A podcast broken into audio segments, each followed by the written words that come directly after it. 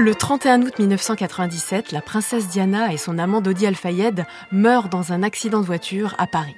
La série The Crown, dans sa sixième saison diffusée mi-novembre, raconte l'idylle entre Diana et Dodi. On y voit notamment le milliardaire Mohamed Al-Fayed, le père de Dodi, manœuvrer en coulisses pour jeter son fils dans les bras de Diana. Mais comment cela s'est-il passé en vrai? Je suis Magali Rangin, chef du service culture et people de bfmtv.com et vous écoutez le podcast royal, le podcast des têtes couronnées. Avec nous aujourd'hui pour évoquer la dernière histoire d'amour de la princesse Diana, Thomas Pernette, grand reporter au magazine Point de Vue et auteur du manuel de survie royale.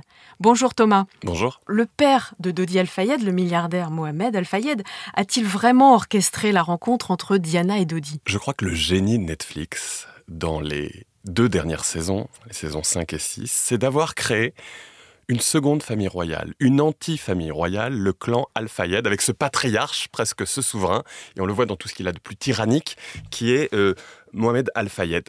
Est-ce qu'il a vraiment orchestré euh, cette rencontre? J'en suis pas certain. Il est en tout cas le lien, et on le verra au fil de vos questions, comment tout cela s'est tissé. Mais, mais oui, c'est une figure euh, intrigante, presque dangereuse ou du moins euh, effrayante dans, certains aspects et il a en tout cas permis à Dodi, son fils aîné, de rencontrer euh, Diana. Oui, parce que Dodi était fiancé euh, à quelqu'un d'autre à ce moment-là. Dodi était fiancé à Kelly Fisher. C'est du moins ce qu'a dit Kelly Fisher. Alors qui est Kelly Fisher pour vos auditeurs C'est un mannequin américain.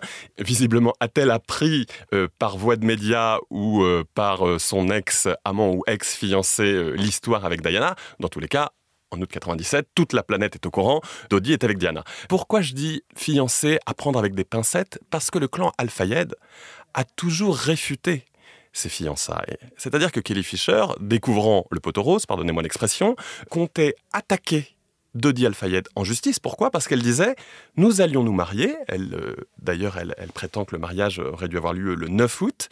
Et comme j'allais devenir Madame Dodi Al-Fayed, j'avais arrêté ma carrière de mannequin et donc, euh, moi, je ne gagne plus ma vie. Donc aujourd'hui, je demande, par la voix de mes avocats, des dommages et intérêts pour cet arrêt de carrière, pour cette fin de carrière. Sauf que bien sûr, euh, le décès de, de Dodi, de Diana, rabat les cartes.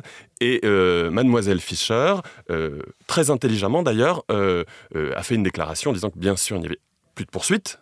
Et on comprend pourquoi, mais aussi qu'elle était blessée immensément meurtrie par la perte de l'homme qu'elle aimait et aussi par la perte de Diana, ce qui est assez beau, parce que Diana euh, était une icône pour toute la planète et aussi pour euh, Mademoiselle Fischer, mais on ne saura jamais la véritable version, à savoir est-ce que oui ou non ils étaient fiancés.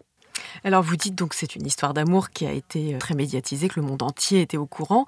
On voit dans la série que euh, c'est notamment grâce à Mohamed Al-Fayed que le monde a été mis au courant parce que c'est lui qui organise une paparazzade pour qu'il soit pris en flagrant délit. D'ailleurs, ces photos existent, hein, euh, on, les connaît. Est-ce que ça, c'est réaliste? Alors vous savez, je ne l'ai jamais caché que j'adore The Crown et que très souvent, je dis que quand ce n'est pas vrai, c'est probable. Là, je pense que la fiction dépasse de loin la réalité. C'est bien euh, euh, Mario Brenna, le photographe italien qui a pris ces photos. Euh, il semblerait, bien sûr je parle au conditionnel, que ce ne soit pas Mohamed Al-Fayed qui est appelé ou qui est contacté ou fait contacter par un intermédiaire, ce photographe. officiellement, Mario Brenna a dit qu'il était par hasard dans ce secteur-là, c'est-à-dire qu'on est euh, au large de, la Sardaigne. Là aussi, le hasard fait peut-être parfois bien les choses, mais il ne faut pas être naïf. Vraisemblablement, il aurait été euh, lui-même informé de la position du yacht par un confrère, un autre photographe euh, britannique qui s'appelle Jason Fraser, qui d'ailleurs aurait servi d'intermédiaire dans la vente des photos, parce qu'il faut se rappeler qu'au-delà des photos, c'est énormément d'argent. À l'époque, ces clichés se vendent très très très cher. Et qui peut renseigner ce photographe britannique? Très souvent, est-ce que c'était le cas? Là On ne le sait pas, mais très souvent, c'était la princesse Diana elle-même. Donc il est très facile pour euh, The Crown et pour la production de faire passer Mohamed Al-Fayed pour le grand méchant loup, mais peut-être que dans cette histoire, il n'y a pas qu'un seul loup. Vous dites que Mohamed Al-Fayed est un personnage un peu dangereux, un peu... Euh, sulfureux. Sulfureux. D'ailleurs, c'est un peu comme ça que la famille royale le, perçoit, parce qu'on le voit également dans une autre scène. Ils sont là en réunion un peu de crise, quand ils ont appris cette, cette, relation, et ils, euh, ils imaginent que euh, c'est un moyen pour Mohamed Al-Fayed d'accéder à quelque chose dont il a très envie, à savoir la nationalité britannique. Alors c'est exact. Mohamed Al-Fayed, qui est donc un milliardaire égyptien, propriétaire du grand magasin Harrods à Londres, a cherché toute sa vie à obtenir euh, la nationalité britannique, ce qu'il n'a jamais eu. Néanmoins, le raccourci qui voudrait qu'il ait précipité son fils dans les bras de Diana afin d'établir des connexions et au final de devenir britannique, me paraît euh, être euh, un simple raccourci. Moi, j'ai eu la chance encore récemment d'aller à la Villa Windsor. Vous savez, cette Villa Windsor, on la voit d'ailleurs dans les saisons 5 et 6 de la série. J'ai été frappé en visitant cette villa, qui sera d'ailleurs ouverte au public à l'été 2024 euh, sous l'égide de la Fondation Mansart, de voir qu'il existe toujours une pièce où des vitrines ont été réalisées sur mesure à la demande de Mohamed Al-Fayed pour entreposer et même présenter des objets, des photos, des souvenirs de la famille royale britannique. C'est en fait son petit musée personnel des Windsor. Et là, on comprend qu'au-delà de vouloir simplement la nationalité, c'est un homme qui avait une fascination pour ce monde-là. C'est un homme qui avait une fascination pour les Windsor. C'est-à-dire que ce n'était pas simplement pour lui des people ou un moyen d'obtenir quelque chose. C'est aussi un monde qui le fait rêver, au point d'avoir un musée on peut se dire que sa personnalité est plus complexe et que la psychologie, une fois de plus, euh, a certainement des ressorts au-delà même des papiers. Parce qu'il n'avait pas besoin de papier, cet homme. Vous savez, quand on est milliardaire et quand on possède Harrods, euh, c'est pas vraiment ça. On est vraiment dans ce qui le touchait, dans ses failles les plus intimes, et je crois qu'il devait être extrêmement flatté d'être un ami, un très proche de Diana, et c'est ce qu'il était. Sans doute aurait-il été heureux euh, de devenir presque son beau-père, s'il s'était marié, mais, euh, mais je crois qu'au-delà de ça, il avait une profonde affection pour la princesse. Et de savoir s'il avait une, profonde affection pour son fils, oui, on peut pas en douter, parce que dans la série, on, trouve qu'il est très dur avec son fils, mais, mais là aussi, on est beaucoup, euh, sans doute, dans la romance, même si une fois de plus, c'était pas un homme facile. Alors justement, comment est-ce qu'il avait noué cette amitié avec euh, la princesse Diana? Alors là aussi, on ne saura jamais, toujours dans la série, puisqu'on parle de la série, qu'on fait un fast-checking, on a cette scène au polo euh, où on voit que euh, Mohamed Al-Fayed rencontre la princesse de Galles. Il existe bien des photos en 1987 de Mohamed Al-Fayed et de la princesse de Galles sur le terrain de polo du château de Windsor.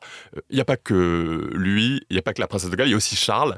Dans tous les cas, cette rencontre a eu lieu à la fin des années 80 et elle s'est ensuite consolidée. Les propres filles de Mohamed Al-Fayed, qui sont bien plus petites euh, que Dodi, parce que ce sont ses demi-sœurs, elles sont nées d'un autre mariage, donc elles ont 15 et 11 ans euh, en 97, diront Nous, on allait à Kensington Palace pour jouer avec William et Harry.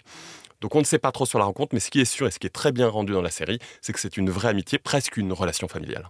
Est-ce que euh, Dodi et Diana, comme on le voit dans la série, décident d'en rester là, de rester bons amis Ou est-ce que, euh, est que ça, on, a des informations sur ce qui s'est passé euh, à la fin de leur, relation? Non, bien sûr que non. C'est, ça reste de l'ordre de l'intime, du personnel.